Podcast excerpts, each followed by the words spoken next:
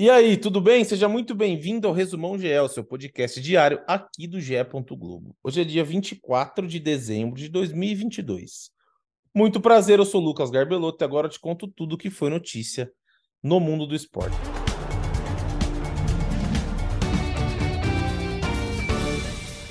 O atacante Dudu enfim renovou seu contrato com o Palmeiras. Em reunião nesta sexta-feira, com a presença do jogador na academia de futebol, o clube acertou a prorrogação do vínculo do camisa 7. O contrato, que antes se encerrava no fim de 2023, agora é válido até o término de 25. E ainda há uma cláusula que prevê uma renovação automática até o fim de 2026, caso Dudu jogue 50% dos jogos do Palmeiras em seu último ano de contrato. O Grêmio teve novas conversas e mantém as negociações com o centroavante Luiz Soares. A tratativa avançou, mas ainda com a necessidade de alguns ajustes. O presidente Alberto Guerra destacou a dificuldade do negócio, mas admitiu que os contatos seguem. Conforme apurou o GE, a nova conversa com o jogador é considerada internamente um ponto muito positivo. Nos bastidores, há otimismo por um acerto, apesar da concorrência do Cruz Azul do México, que, segundo o próprio Grêmio, é duas vezes maior. Na operação montada, o Grêmio se compromete a pagar pouco mais de um terço do salário de Soares, e o restante viria de empresas parceiras que iriam explorar a imagem do Uruguai.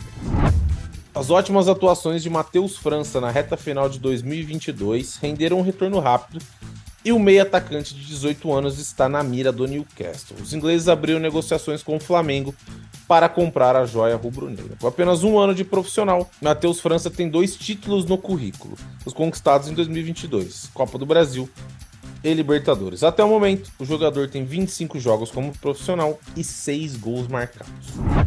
São Paulo e Atlético Mineiro intensificaram as negociações para que o meio atacante Patrick se transfira para Minas Gerais de forma definitiva. O tricolor tem apenas 30% dos direitos econômicos do meia de 30 anos. O Galo havia mandado uma proposta para o tricolor paulista nos últimos dias, mas os valores estavam distantes do desejado. Nessa semana, porém, as conversas esquentaram e houve até uma contraproposta do Atlético Mineiro.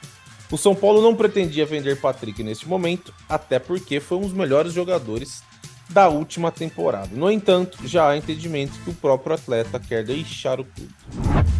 O golaço de voleio de Richardson diante da Sérvia foi eleito o mais bonito da Copa do Mundo de 2022. A FIFA anunciou nesta sexta-feira que o brasileiro venceu a eleição popular que vinha sendo realizada nos últimos anos no site da entidade, desbancando concorrentes como Mbappé, Enzo Fernandes e Gakpo. O Brasil tinha três finalistas entre os dez participantes da eleição do gol mais bonito da Copa do Mundo de 22 sendo que o Richarlison concorria duas vezes com o voleio contra a Sérvia na estreia e a triangulação no terceiro gol contra a Coreia nas oitavas. O gol de Neymar em jogada individual no empate contra a Croácia, o último do Brasil no Mundial nas quartas, também foi indicado.